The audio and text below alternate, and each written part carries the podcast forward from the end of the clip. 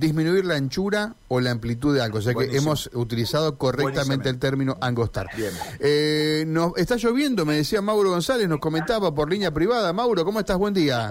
Buen día, Mario. ¿Cómo estás? El saludo para vos, para Carlos. ¿Cómo andan? Bien, bien. ¿Vos cómo estás? ¿Mojado? Eh, algunas gotas están cayendo aquí en el centro de la ciudad de Santa Fe. Yo estoy aquí en el Ministerio de Salud, en Juan de Garay y Primero de Mayo, así que algunos vecinos de la zona, de la cuadra, están enojados porque está lloviendo.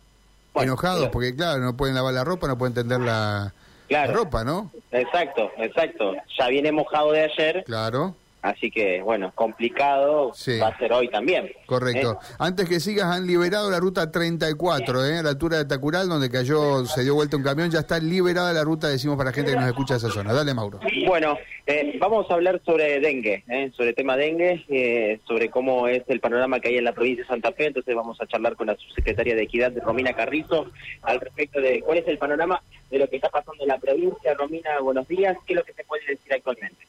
Bien, bueno, buenos días. Actualmente nosotros que hemos registrado son 454 casos de dengue al día de la fecha, 114 más que la semana anterior. Eh, esto implica que 449 residen en la provincia de Santa Fe. Tenemos cinco casos que son tres importados, o sea que tienen antecedentes de viajes a Bolivia y eh, la provincia de Misiones y eh, dos que están registrados, o sea, están dentro de lo que es CISA, que es de donde nosotros sacamos, tomamos los datos para hacer los informes semanales, pero que residen actualmente en otra provincia, que es Buenos Aires y Chaco. Con lo cual nosotros tenemos que manejar un número de 449 casos. De estos 449 tenemos la mayor concentración de 254 casos en lo que es la localidad de Villa Guillermina, donde tenemos actualmente en estos momentos un equipo eh, de epidemiología del Ministerio de Salud de la provincia haciendo todo lo que es el bloqueo que se le llama una vez que se detecta un caso febril y un caso que se confirme, se tiene que hacer un bloqueo no solo en la vivienda de la persona, sino también eh, alrededor de la misma en ocho manzanas, una extensión de ocho manzanas, para detectar todo lo que sea casos febriles y el descacharrado. Cuando decimos descacharrado, en este momento que hemos tenido lluvias en la provincia de Santa Fe, es un, el Aedes aegyptis es un mosquito que crece en agua limpia, con lo cual se desarrolla hasta tres días posteriores a la lluvia en, eh, en todo lo que sea que quedó un, jarrón o que haya quedado un balde o algo que haya quedado en, en el patio de una vivienda, bueno, esto lo que implica es que eh, tenemos que dar vuelta a esto, evitar que, que, se desarrolle el mosquito y en aquellas provincias y sobre todo en el norte de la provincia donde se junta el agua de lluvia para otros usos, eh, hacer una desinfección de ese agua y cubrir eh, estos, estos recipientes, de este modo no permitimos que se desarrolle el mosquito. ¿El aumento de casos que se ha dado de semana a semana está dentro de lo estipulado? Sí, mira, lo que venimos viendo es que hay un crecimiento sostenido, lo que se define también es que son eh, casos autóctonos, al comienzo no teníamos casos importados, eh, en este caso son todos casos autóctonos y son DEM1. Recordemos que tenemos tres tipos que son DEM1, DEM2 y DEM3. Esto lo que nos implica es una importancia de tener la identificación porque si yo un año tuve DEM1 y al otro año tengo alguno de los otros dos subtipos, bueno, se agrava un poco el cuadro que puedo padecer. Eh, pero en este momento es todo DEM1. En lo que se refiere acá a la ciudad de Santa Fe, ¿qué es eso?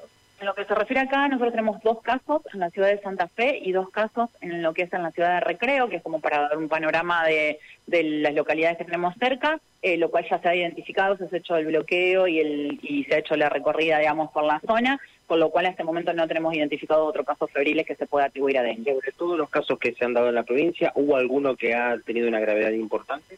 No, se estuvo diciendo que allá por la zona del norte una, una persona que falleció, pero en realidad eh, falleció por un evento cardiológico.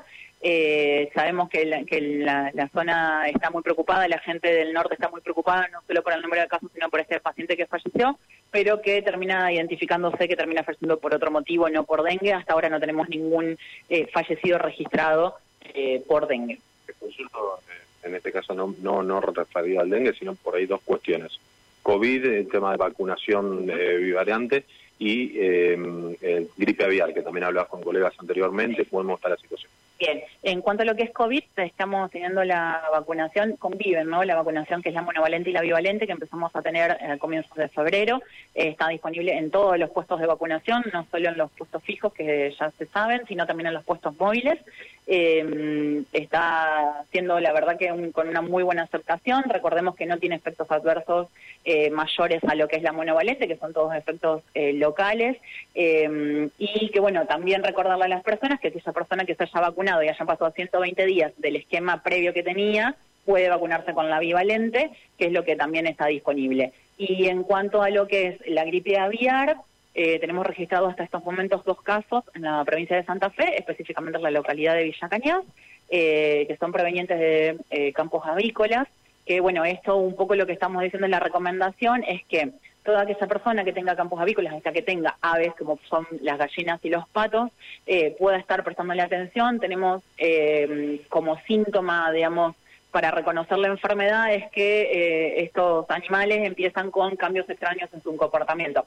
Nosotros nos referimos cuando decimos esto es que puedan llegar a estar, que ven que los eh, animales no, no, no tienen su actividad normal, digamos que, que pongan huevo, que tengan un desarrollo dentro de la granja que normalmente lo conoce, em, y que a su vez tengan muertes repentinas dentro de lo que son sus campos avícolas. Esto tiene que ser un llamado de alerta, esto tiene que reportarlo a SENASA y de, bueno, de ahí ya empieza todo lo que es el protocolo preventivo, ¿no? Muchas gracias, es muy amable. ¿eh? Hasta allí la escuchábamos a Romina Carrizo, Mario, eh, hablando sobre diversos temas eh, muy importantes como dengue, COVID y la gripe Correcto, bueno, gracias Mauro.